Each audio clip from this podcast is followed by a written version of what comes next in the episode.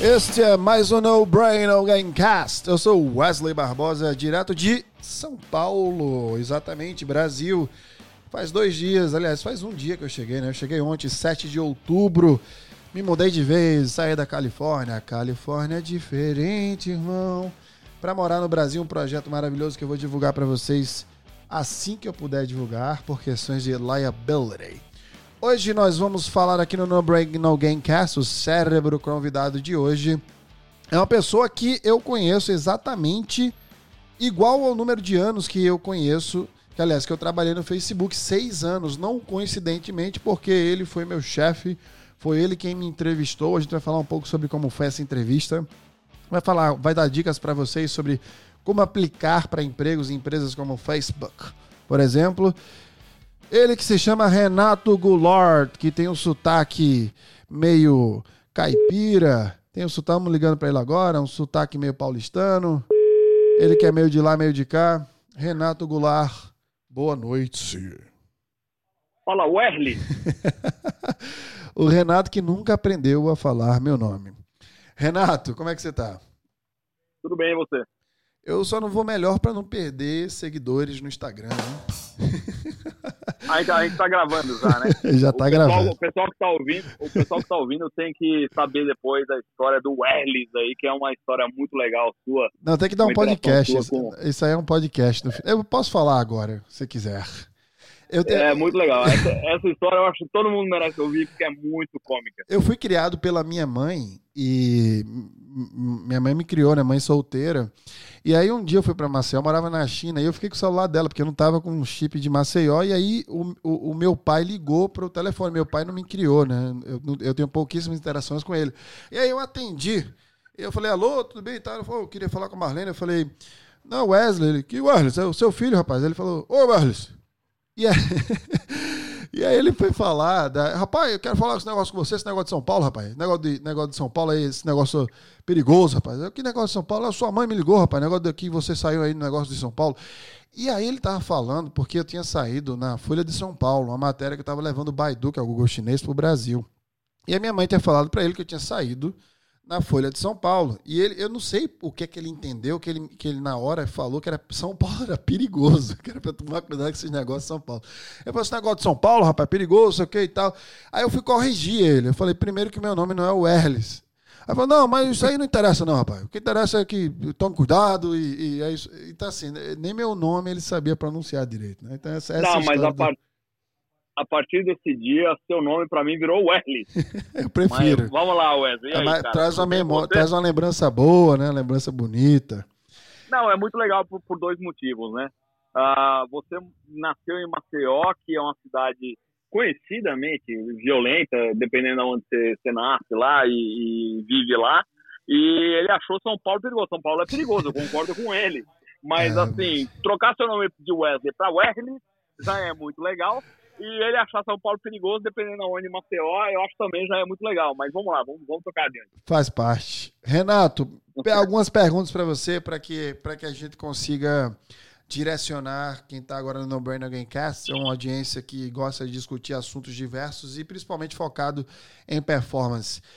Primeiro, eu vou fazer algumas perguntas é, do outro lado que eu nunca te perguntei, e aí você vai respondendo aí nu e cru, eu não vou editar. É o que você falar, vai sair na íntegra. Eu queria saber primeiro, é, eu apliquei para vaga no Facebook, é, foi uma indicação né, interna lá, que, enfim, eu, eu, busquei meu networking, uma pessoa do meu networking né, e passou meu currículo é, para o pessoal de recrutamento, chegou na sua mão o currículo. Então eu vou fazer umas perguntas de todo o processo até a minha ida à Califórnia. Para as tá. pessoas poderem mapear mais ou menos aí se elas tiverem interesse de fazer o que eu fiz no Facebook. Pergunta número um. Como foi a seleção aí do meu currículo, vamos focar em mim, né? Do meu currículo para você me chamar para fazer entrevista. Cara, o feito trabalho da seguinte forma: é, a gente aposta a vaga primeiro, né? Então tem todo um descritivo do que, que a gente está buscando, o tipo de profissional que a gente está buscando. E na época, e é, e é verdade até hoje para essa vaga, eu procurava uma pessoa que fosse dinâmica. Em que sentido, né? Não é uma pessoa que tem só uma inteligência de escola, eu acho que isso é importante, mas não é tudo. Mas eu acho que é uma pessoa que tem uma vivência do dia a dia da vida. Por quê?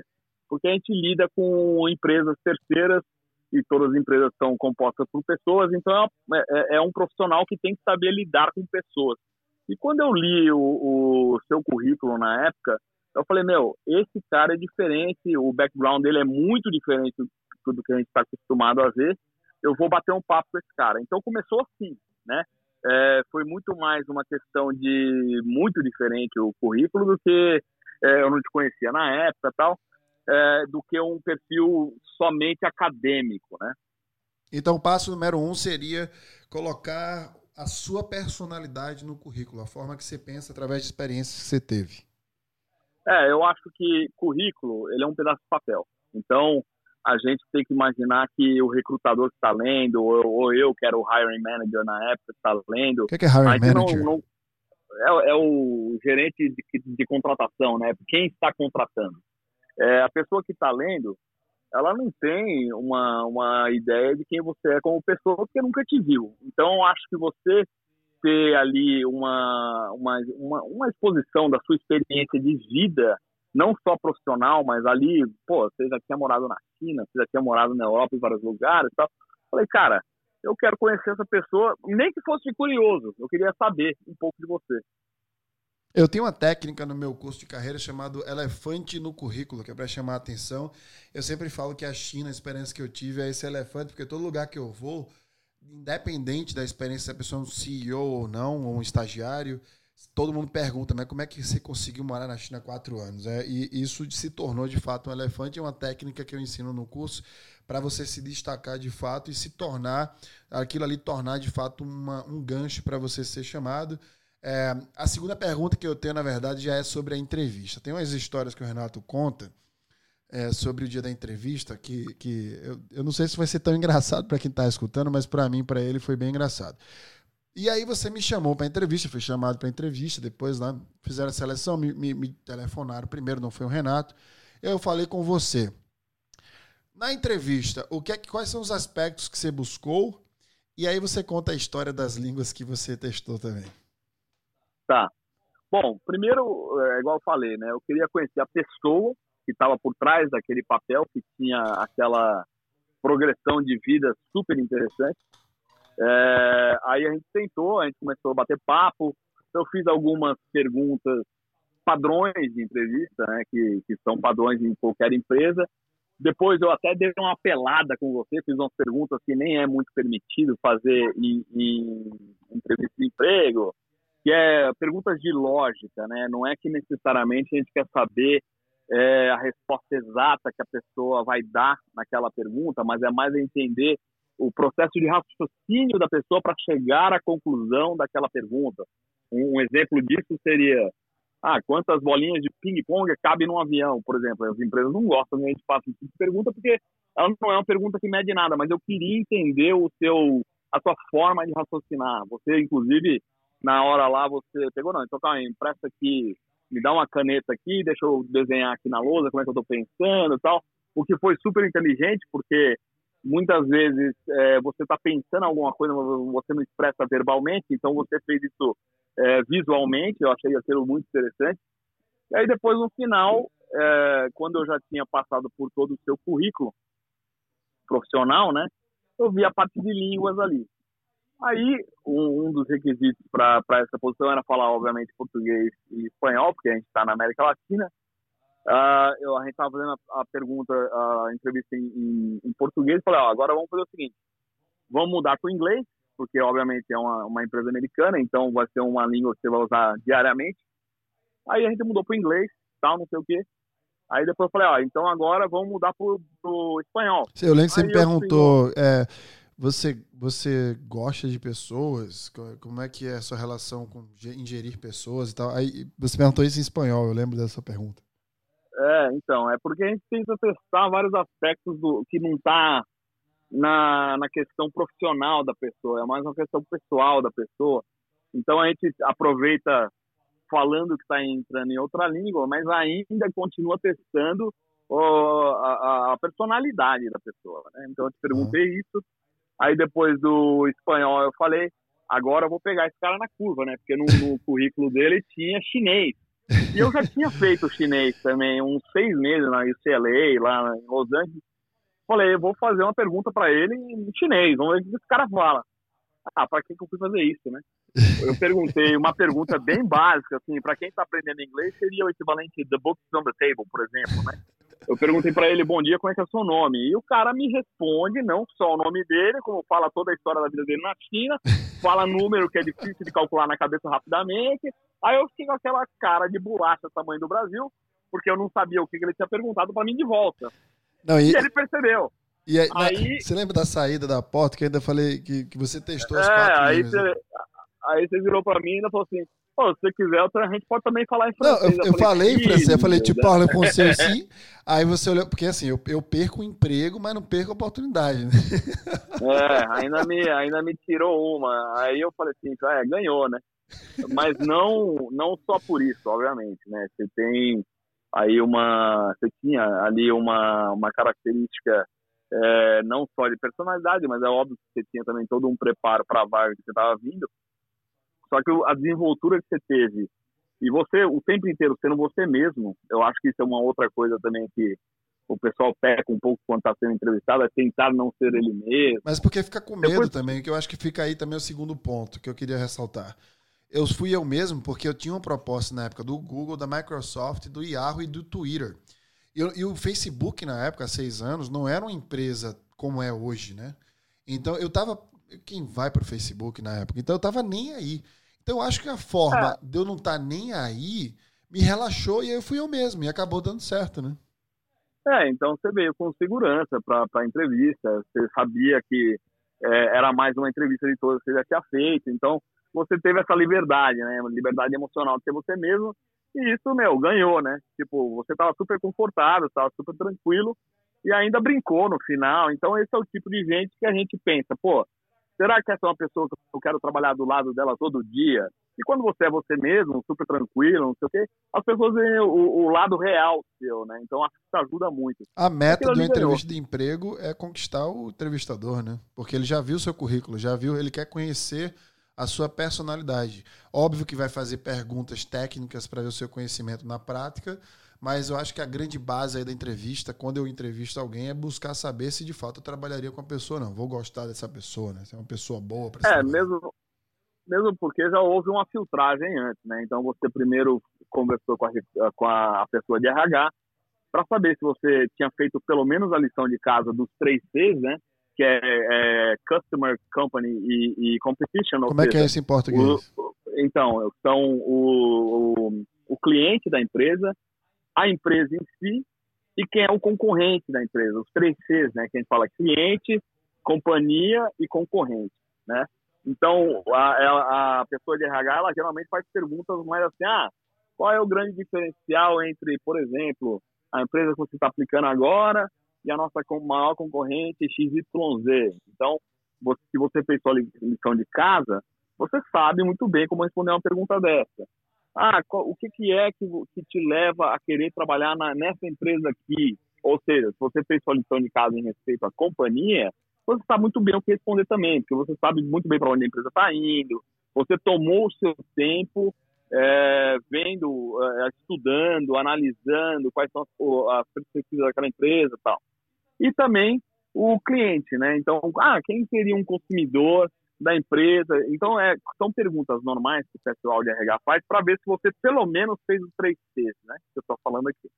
Aí, é, antes de você chegar em mim também, você entrevistou com uma ou duas pessoas do meu time, aonde eles também servem de filtro. Você, se eu não me engano, você entrevistou com uma pessoa na Irlanda, que era o Joe. Isso. O Joe, é, o Joe ele fez algumas perguntas para você, que eram mais específicas aí, já da posição, né?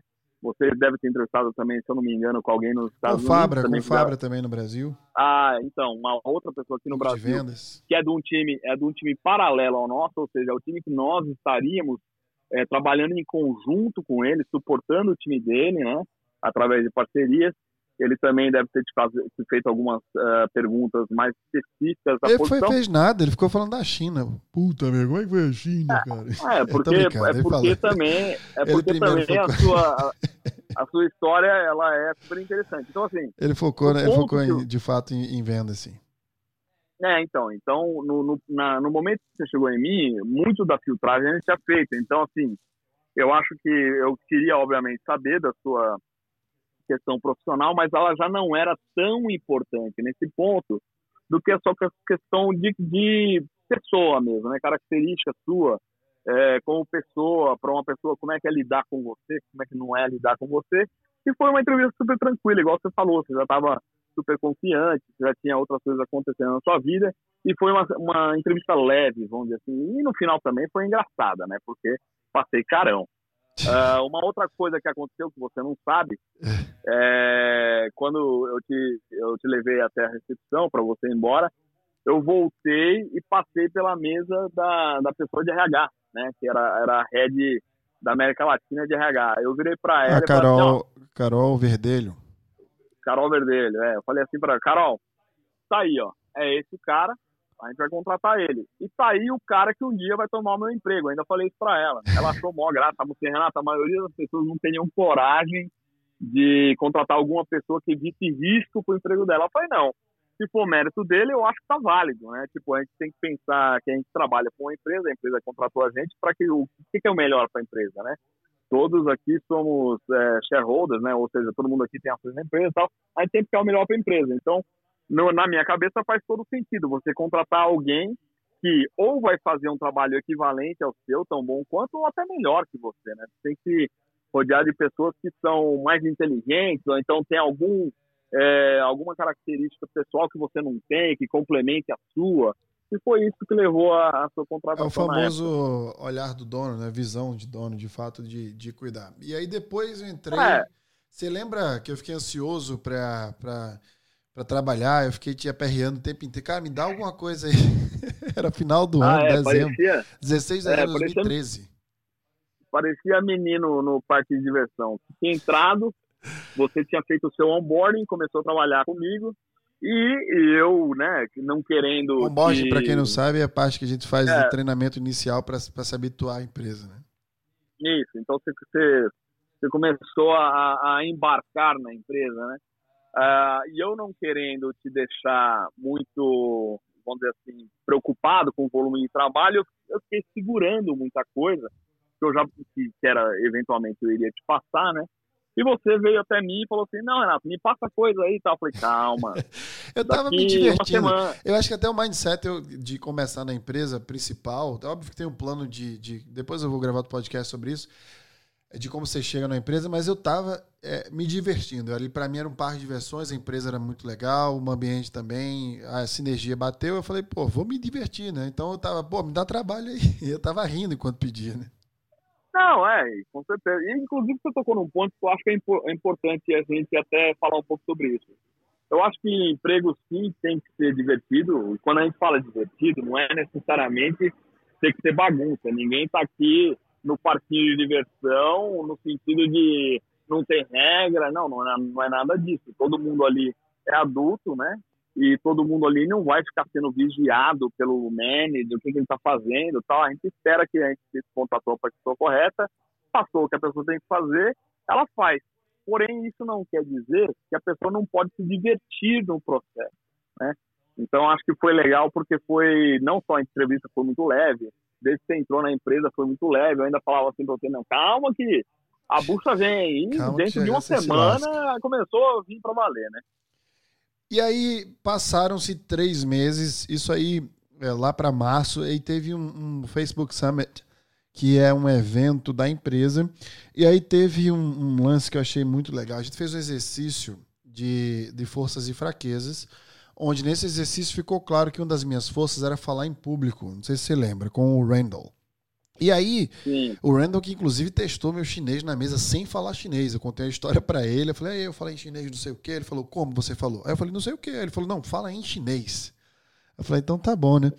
E aí depois, é, é, depois que a gente fez esse exercício, que é um exercício muito importante fazer em qualquer empresa, você me colocou é, para falar com um público né, externo em nome do departamento global, um monte de gente no mercado aqui, e eu só tinha três meses de empresa e tinha uma diretriz da empresa que dizia que ninguém abaixo de seis meses poderia falar no palco.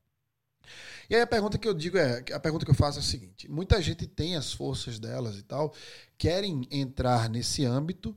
E aí eu consegui por conta do exercício que a gente fez, ficou claro para você o que eu estava buscando ali também. E aí eu tive essa oportunidade mesmo sendo contra a diretriz da empresa. Por que, que isso aconteceu na sua visão? Né, de uma pessoa que tá, você poderia ter decidido de ser você ali falando e não eu. É, como, como eu conquistei isso sobre a sua visão para que as pessoas se inspirem a fazer o mesmo na empresa que elas estão hoje? Eu acho que tem dois fatores aí. Um é o fator que você já tinha uma desenvoltura, né, de falar publicamente. Você, era claro isso, né? Você não tinha o menor problema de chegar num grupo de pessoas que você nunca viu na vida, que é o caso quando a gente foi lá para essa convenção anual aí, e se apresentar e falar, você tinha uma desenvoltura muito grande é diferente de uma pessoa que é, tem algum, algum receio em, em, falar em público e tal. Então, isso já não era um problema. Então, se a política da empresa era um, no mínimo, vai, seis meses para a pessoa estar tá podendo falar, falar publicamente, você já não, um mês e meio você já tinha cortado sua neta, né? E a outra coisa também é que eu sempre fui um, um, sempre acreditei, né, que é, a pessoa que está sendo contratada para aquele cargo, ela teve tanta filtragem é, para chegar no ponto que ela estava, que ela é extremamente apta para fazer o, o, o, trabalho que ela foi contratada. E o Brasil, de todos os mercados da América Latina, era o, era o mercado que você era responsável. Então, como isso era um, um, uma apresentação para o mercado brasileiro, e você dentro do meu time era o dono do mercado brasileiro, nada mais justo do que você ir ao mercado brasileiro, né? Tomar ownership, ou seja, tomar, é, ser, ser dono né? desse mercado, uhum. é, e já, e já apresentar para o mercado, já se apresentar para o mercado, é, mostrando que quem ali naquele mercado é, era responsável era você. Então foram esses dois fatores, a desenvoltura e também para você ter essa propriedade do mercado. Yeah, e lembrando que aí a lição é comunicação, né? Para ele saber que eu tinha desenvoltura nesse pouco tempo é porque eu comuniquei para ele que eu tinha, então talvez a lição desse aspecto aí rápido seja isso. Você domina alguma coisa que você pode ajudar a empresa, a comunicação vai ser o seu elo entre o que você quer fazer e o que você pode executar com a bênção da pessoa que pode te abençoar nesse trabalho. E aí tem duas últimas perguntas que eu quero fazer. A primeira pergunta só, é... Só um adendo uh, antes de você entrar nas últimas duas perguntas. Eu acho que o que você falou é crucial, porque durante seu tempo comigo no, na empresa, você era muito explícito o que você buscava. Seja isso em termos de oportunidades é, dentro do time, seja isso dentro de é, oportunidades de crescimento de carreira, ou seja, promoções e tudo mais você nunca teve papas na língua. Eu acho que todo o, a pessoa para quem você está reportando tem que ter essa visibilidade, porque a pessoa não tem como adivinhar. Né? Tem gente que está feliz na posição que ela está, às vezes tem pessoas que nem quer é, evoluir de nível, vamos dizer assim, porque gosta de ser, por exemplo, um, um contribuidor, contribuidor individual, tem gente que quer ter time, só que não fala isso pro, pro gerente dela, para a pessoa para quem ela está reportando, e essa pessoa também tem o dia a dia dela. Então ela não tem muito como é, descobrir isso se você não falar.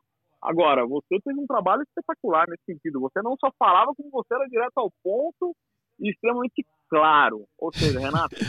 quero é, dinheiro, meu irmão. Quero, não, eu quero isso nos próximos dois meses. Eu quero isso no próximo um mês. Aí, a partir daquilo ali. Mas havia, não conseguia... era só o que eu queria. Existia um alinhamento. Você falava se era possível, se não, não era, então, o que estava é, faltando. Existia, era... existe uma, uma calibração é. também, né?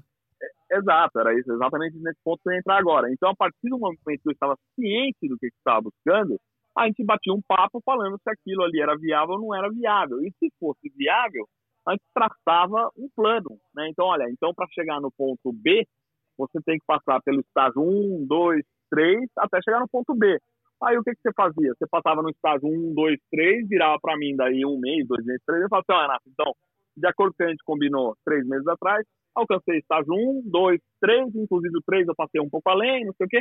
Vamos então ao ponto que a gente começou essa conversa, que era eu chegar no ponto B. E aí não tem discussão, né? Porque foi combinado, foi mostrado que você fez, inclusive até excedeu o que era para você fazer. E acho que isso aí ajuda muito, não só a você, obviamente, de, de ter seu, seu, seu, seus objetivos aí, mas ajuda muito a pessoa para quem você está reportando a ter muito claro onde você quer chegar e os passos para chegar lá. Lembrando que essa pessoa também tem o dela, né? Então, assim, ela tem que estar tá olhando o seu e o dela tal. Então, sempre que você é explícito, ajuda muito. E aí, com tudo isso, eu vou fazer uma pergunta que vale por duas. É, com toda esse, esse, essa explicação que ele deu agora sobre planejar, ser claro, alinhamento, calibração, etc.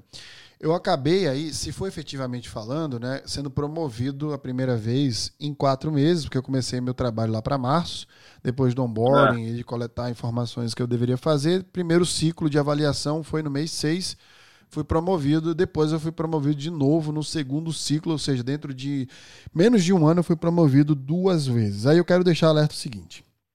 Primeira pergunta, ainda não responda, é por que, que isso aconteceu na sua visão? né, que tem muito a ver com a resposta que você já deu. É, e a segunda pergunta é o seguinte, que ficou alerta. Quando você é um gerente, você é um diretor, você é um vice-presidente, quando você tem um time abaixo de você, quando você promove alguém, você está promovendo o seu próprio trabalho. Eu acho que a grande lição dessa última pergunta vai ser essa, porque eu queria, Renato, que você falasse sobre o que o Blake, que era o nosso vice-presidente global, te falou na sua avaliação sobre, sobre o seu comportamento é, como gestor do, da equipe que eu fazia parte. Por quê? Para deixar como lição final o fator de que quando você se sentir ameaçado, pense que o sucesso de uma pessoa do seu time é o, é o seu sucesso. Porque quando você gerencia uma equipe, né, a gestão é o seu maior KPI, né? É seu maior, o seu maior objetivo. Então, Renato, fala pra gente aí. Bom, então vamos lá. Para a primeira pergunta, realmente você entrou, inclusive num período que nem é muito comum, né? A gente é, pedir para as pessoas entrarem em dezembro, porque dezembro já tem Natal, logo depois do Natal tem Réveillon, e aqui no Brasil logo na sequência tem Carnaval, e aí o mundo só acontece depois do Carnaval. Né? Então, é, foi por isso que você disse que passaram-se três meses, ou março aí, para você começar, um pouco, um pouco por causa da cultura que a gente vive, mas também por causa da época do ano mundial, né? É, você demonstrou desde o primeiro dia muita gana e muito interesse também. Eu acho que esse foi o outro ponto que, que foi um grande diferencial. Você era muito proativo, então se você não sabia de um assunto, você me pedia uma informação ou duas, do tipo assim, onde é que eu posso achar esse, sobre esse assunto, estudar mais sobre esse assunto. Não é que você me pedia resposta, você impedia, na verdade, a origem do conhecimento para chegar na resposta você mesmo. Isso aí é, é claramente um, um, perfil de liderança. Então, foi aí que veio o, o, a primeira promoção de cara, né? E depois que você já estava sentindo mais confortável dentro da empresa, você já, já sabia mais ou menos como é que funcionava, como é que os times se, se relacionavam, você começou a criar é, o que eu lembro, né, é, eram estruturas e sistemas para as coisas começarem a funcionar mais é, sistematicamente da empresa, ou seja, você fazia, estruturava um, uma iniciativa, fazia aquela iniciativa acontecer, fazia todo mundo que tinha que participar daquela iniciativa e punha para rodar. E depois você só ficava supervisionando a iniciativa. E com isso, o fato de você não ficar reativo, o fato, você conseguiu ser muito estratégico, ou seja, você conseguiu rodar várias iniciativas ao mesmo tempo. Então, esse aí foi o motivo da sua segunda promoção logo na sequência. Ou seja, a gente viu que você estava num nível muito acima do que o nível que a gente inicialmente tinha contratado, né? O que foi ótimo para todo mundo. Agora, para a sua segunda pergunta, a relação do time, né? Eu acho o seguinte: todo gestor tem que lembrar isso, né? E, e e inclusive o pessoal também que está respondendo para alguém. Se a pessoa é, constrói, vai, a, a, a força dela é o time dela. Se ela constrói uma casa em cima de fundação muito fraca, ou seja, as pessoas que estão abaixo dela, que estão reportando para ela, eventualmente, na medida que o volume que vai pondo em cima dessas fundações ficarem muito pesadas, essa, essa fundação vai ruir. É a mesma coisa com o seu time. Se você não é a pessoa que está na frente do seu time, defendendo o seu time, é, procurando tirar obstáculos para o seu time, você, na verdade, não é que você está minando aquela pessoa, você está te minando, porque o, o resultado do seu sucesso é simplesmente uma somatória do sucesso das pessoas que estão reportando para você, ou seja, do sucesso do seu time. Maravilha! Esse foi Renato Goulart, do inglês Renato, do paulistano Renato, meu, e do mineiro Renatinho, ele que foi meu chefe por dois anos, logo depois dessa história toda aí, eu fui embora para Califórnia, abandonei ele, e ele foi promovido ao meu, a meu amigo. Então fica aí a grande dica para vocês, vários pontos importantes para anotar, desde a entrada na empresa a performance nela até minha ida aí para Califórnia, passo a passo para vocês, de uma perspectiva de quem me contratou e me gerenciou e não minha. Isso que é importante para vocês também. Um abraço. No próximo No Brain No Gamecast a gente vai trazer outro cérebro para vocês também.